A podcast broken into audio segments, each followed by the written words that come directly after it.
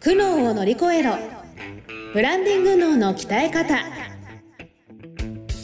この番組は日々挑戦を続ける経営者の皆さんに向けて会社のブランディングに関するお役立ち情報をお届けしていくトーク番組です。これまで200社以上の相談支援をしてきたコーポレートブランディングの専門家宮前みゆきが分かっているようで分からない。ブランディングのポイントについて分かりやすく解説していきます。企業のファン作りをお手伝いするビジネスツールファンステの提供でお送りいたします。どうも皆さんこんにちは。苦悩を乗り越えろ。ブランディング脳の鍛え方。第6回スタートさせていただきます。ナビゲーターのトーマス J トーマスです。よろしくお願いいたします、えー、トーマス J トーマスはですねこのブランディングについて教えてほしいんですよ。で一緒にですねトーマスと一緒に今教えてもらう立場の方。はい、自己紹介お願いします。はい、皆さんと一緒にブランディングのを鍛えていきます。松岡理香です。よろしくお願いします。鍛えよう鍛えようブランディングの。鍛えないとね、うん。そう苦悩を乗り越えられないからそうなんねそうなんです。はい。そんなね苦悩を乗り越えるために、えー手伝ってくれる僕らの、あのー師匠です。ブランディングの師匠。師匠、よ宮前みゆき姉さん、はい、えー、宮前みゆきブランディング研究所の宮前です。よろしくお願いします。えお願いしますいやなんかねブランディング姉さんっていうね、うんあの愛称で始まっているんですけど なんか番組のを聞いてる方にはブランディング姉さん感がまだ全然伝わってないような気がしていて、そうなんだ。うんもっともっとバリバリの関西弁じゃないですか、そうそうですね。そうですね。そうっすね。そうなんだよね。そうですよもっともっと姉さん感出していいんですよ関西弁バリバリせやで、せやで。せやね。ほんまやね。そういえばでも何何気にリカちゃんもねそう京都だしそうよそうよ。いや、そう。ね、姉さん大阪だしトーマスは東京なんだけど、なんか関西率の高い確かにね確かにね。ほんまやね。や無理やり感が。やばいやばい。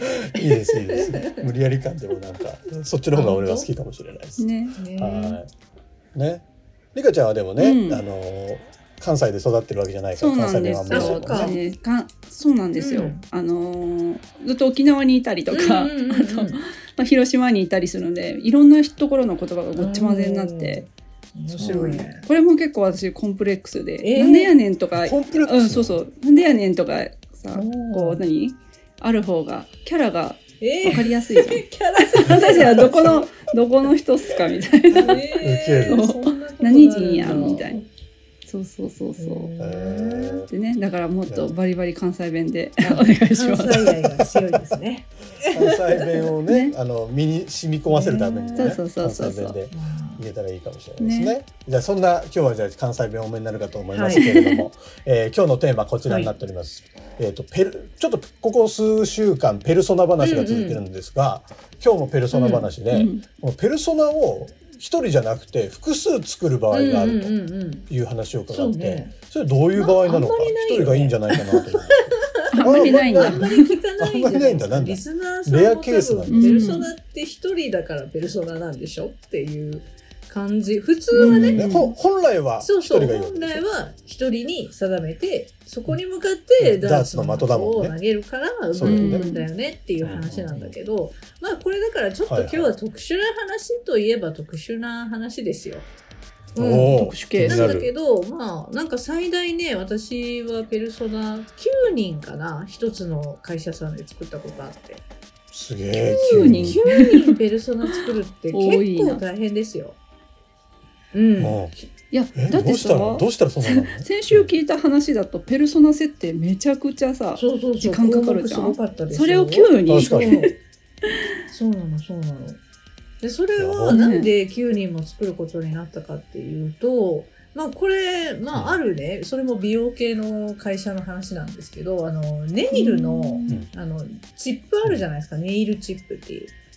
ね。まあうん。男性ちょっとトーマス分かりにくいけどね 雰囲気はわかるよ。そうそう。リカちゃんは分か。るよね女性だからね。うんまあ、あうんうん。うんの爪のおしゃれってね大体が、まあ、自分でマニキュア塗るかジェルネイルって言って、あのガチガチに固めてねあのネイルサロンに行って、うんうんうん美容院みたいなね。でネイルサロンに行っうんてジェルネイルっていうのでガチガチにこう塗塗りたくてもらって固めるっていう感じの爪の楽しみ方もあるのね。うん。で大体それ2つどっちかか、もう何も爪につけないか、あとはドラッグストアとかに、あのテープでつけるシールとかね。シールのなんかる。ネイルとか売ってるの。安いんだよね。ほとんどもうだかペタってつけるだけとか、あとはまあなんかプラスチック製のチップがあってそれをなんかボンド的なもので地爪の上にペタって貼り付けるみたいなそういう商品があるんですよ。でもなんかえりりかちゃんそういうシールとか使ったことあります？爪の。私はね、うん。なんかシールを貼って、うん。それを硬化、硬化ジェルなんだろう。ちゃんとねフィックスさせるうん固やつがあるんだよね。そうそうそう。硬くして、うんうん。その上からまた固まるあすごい。ネイルをつけてまた固まらせるっていうのを、うん、それはすごいあの自分で自分できて。うん、そうなの。っていうのやったことある。ですごい。でも自分に時間手間をかけているから素晴らしいわよ。本当に。うん、ありがとうございます。素晴らしいわよ意識高い系の女性はねそうやって自分の時間をね自分の美のために使うわけよ。そうなるほど。素晴らしいですよ。そうなの。でもねなんかそのドラッグストアに売ってるねシールでペタって貼り付けるのとかね手洗うとすぐ落ちちゃうのよポロって取れちゃったりとかうん。プラスチック製のやつも言ったらその自分の爪と上に乗っけるチップの間に隙間ができちゃってでそこに水とかが入ってポロって取れちゃうのよ。へでーそれでもうこんなんつけてられへんわみたいな話になって、うん。やっぱりリカちゃんが言うようにこう硬化させるちゃんとこう爪にフィックスピタッとさせるのがいいのよやっぱり、うんうん女性はね。なんだけどそれでジェルジェルネイルに行く人がやっぱり多くてそうするとサロンに通うじゃない。うんそうすると時間も取られるしお金もかかるし、うんジェルネイルってこううん削って取るのね。削って取って次の新しいジェルをつけるつけてもらうんだけどそうすると地爪がどんどんどんどん薄くなっていくのよ。そう、うん。そうそうそう。で爪薄薄くなりすぎるともうジェルできませんとか言われてえ悲しいってなるのね。そうだからそういう、うそうそうそう。そうい。そうやっぱりいろんな女性の事情があるからうーんまあ、私が今回そのペルソナ9人作ったお客さんは、うん。あのちゃんとなんていうのかなこう形状記憶のジェルチップっていうのを開発した人なのね。はい。でそれが特許を取った商品で、あの要するにその人間の体温に反応してその方の爪のカーブに沿うっていうそういうチップえなのよ。へえ。体そう温で。そうそう。でもそれがポロって取れることないのね。でも自分で付け外ほしちゃんと好きなタイミングでできるっていうものなの。超画期そう的でそのドラッグストアに売ってるみたいなその既製品だったらさなんかデザイン一緒の人いるわけじゃん。デザイン同じものをつけてる人がその辺に道歩いてたら、えなんかちょっと嫌っていう人もいるわけよ大人女性とかは。うんうんうんうんでそれがあのちゃんとオーダーメイドとかもできるのねデザインの。へえその商品がすごいいいもので強みがすっごいあったの。だからデザインもいいし長持ちもするしなんか自然な見た目でフィット感もあるしっていう感じで、なんかとにかく爪にも優しいしコスパもいいしカスタマイズもできるし、うん。つってその商品の持ってる強みが多すぎてどういう人にこの強みが刺さるかっていうのがひ一人のペルソナではもうそのフォローしきれないって感じになっちゃったのよ。あ、なるほど。うん。へえ。そうでいろんな人がネイルも楽しむしでいいろんな人にそうやって対応できる商品でもあるんですよ。だからもともとジェルネイルしてた人にも売れるし、もうもしくは全然私マニキュアすらしませんみたいな仕事柄ネイルできませんみたいな看護師さんとかそういう人もいるわけじゃない。ほうほうほうほうそういう人でも楽しるめる商品になってるわけ。そうするとさペルソナ一人とかもう無理なわけよ。あのそうなるほどねそもそも今まで爪のおしゃれ楽しんできてない層の中でのペルソナ。うんうんでうんそもそもおしゃれ楽しんできた、爪のおしゃれ楽しんできた層でのペルソナ。で、サロン通いをガチガチにしてる層のペルソナっていう感じで、はあのもう本当に細分化していくって感じなのね。へそうそうそうそうなのよ。う商品の可能性が高ければ高いほどペルソナは増えていく可能性があるうん、そうだね。で、売り手がやっぱりそれだけ幅広いとうん作った方がいいかなとか、あとはまあその、うんその会社さんってあの販売代理店さんが全国に140店舗以上あるんですよ。すげえ。そうすると社員なら教育できるんだけど、販売店ってなると。なんかこうやっぱりそう、ネイルサロンの運営してる人ってなんかそんなにマーケティング得意な人もあんまりいない、あのネイルするのは好きだけど、うんうんうんうん。なんか営業したりとかなんかそういうのはあんまり得意じゃないですっていう方も多いのね。うんうんうんだそうすると、うんうんうん。あなたのネイルサロンにこういうタイプの人が来たらこのネイルチップのこういういいところをご紹介してくださいみたいな。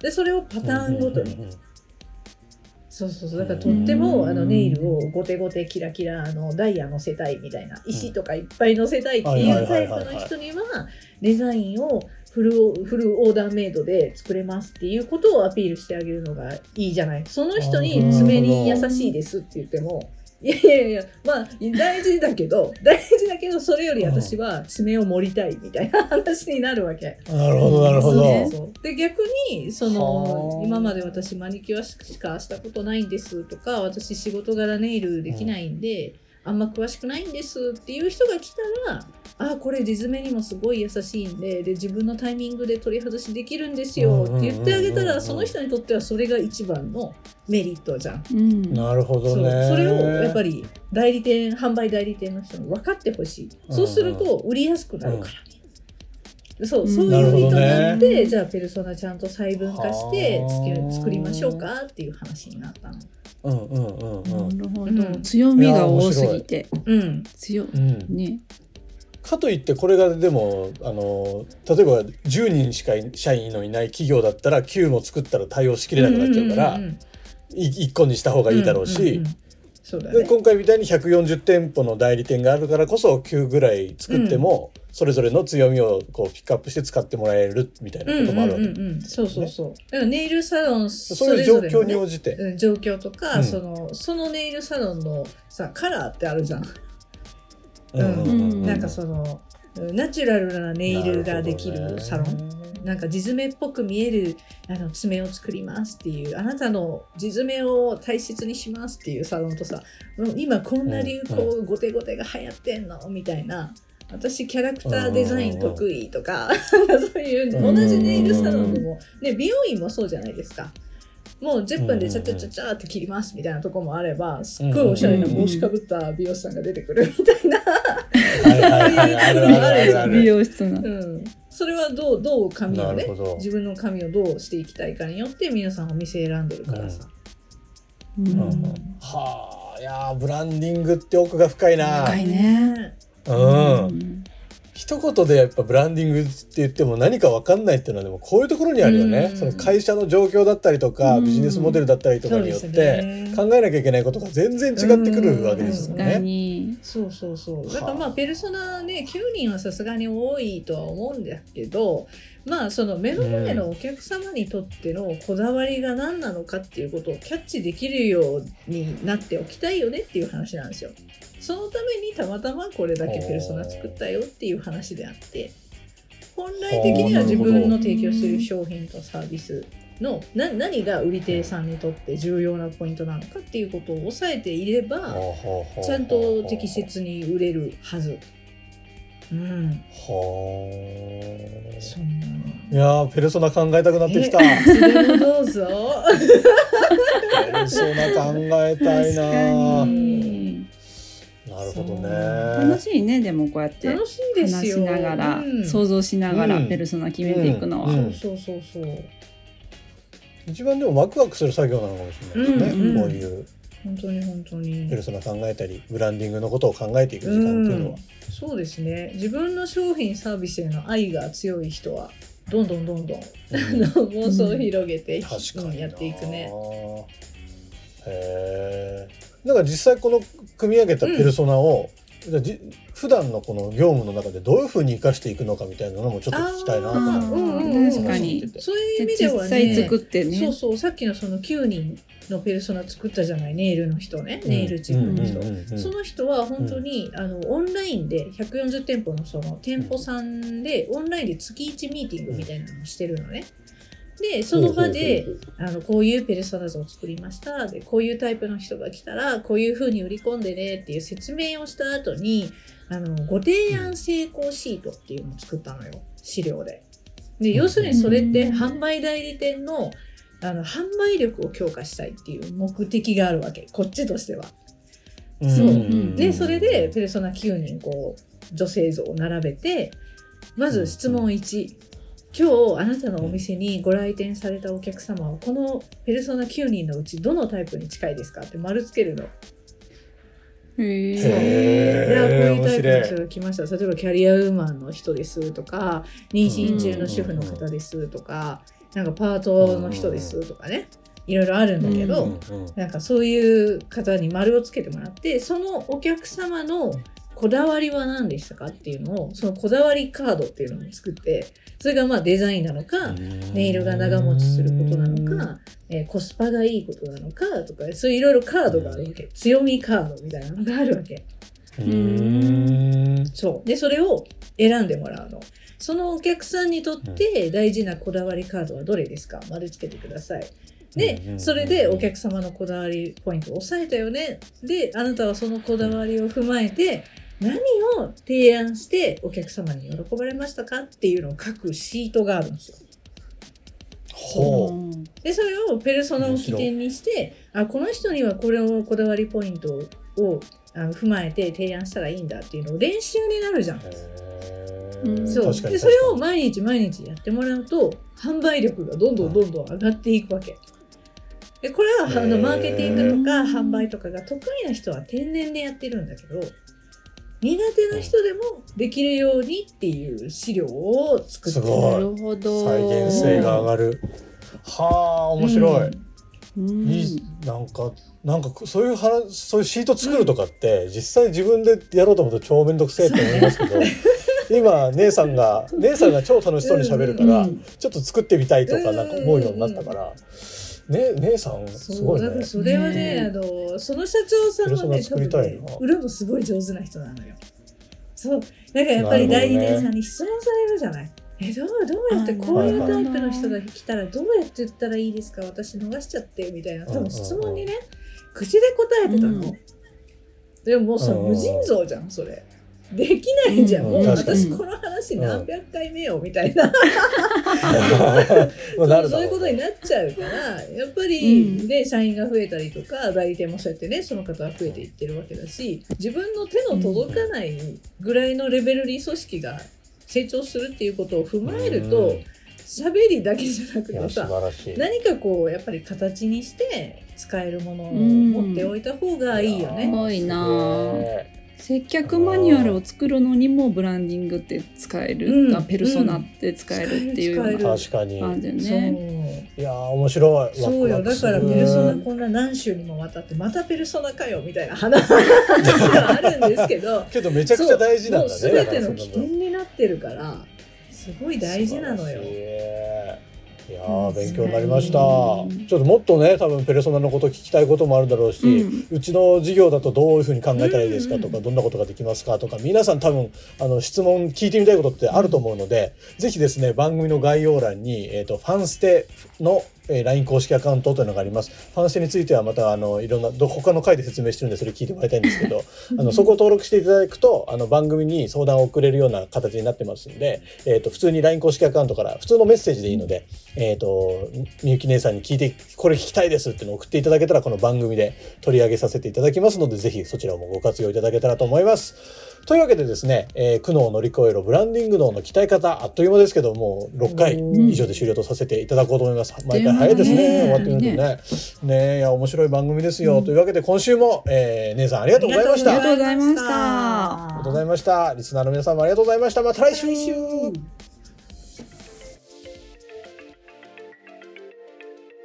今日のポッドキャストはいかがでしたでしょうか？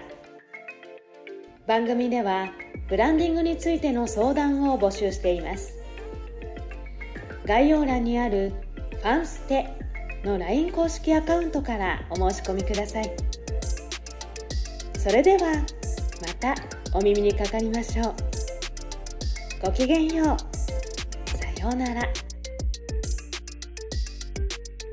この番組は提供企業のファン作りをお手伝いするビジネスツールファンステ。プロデュースライフブルームドットファン。ナレーションゴーマフーコがお送りいたしました。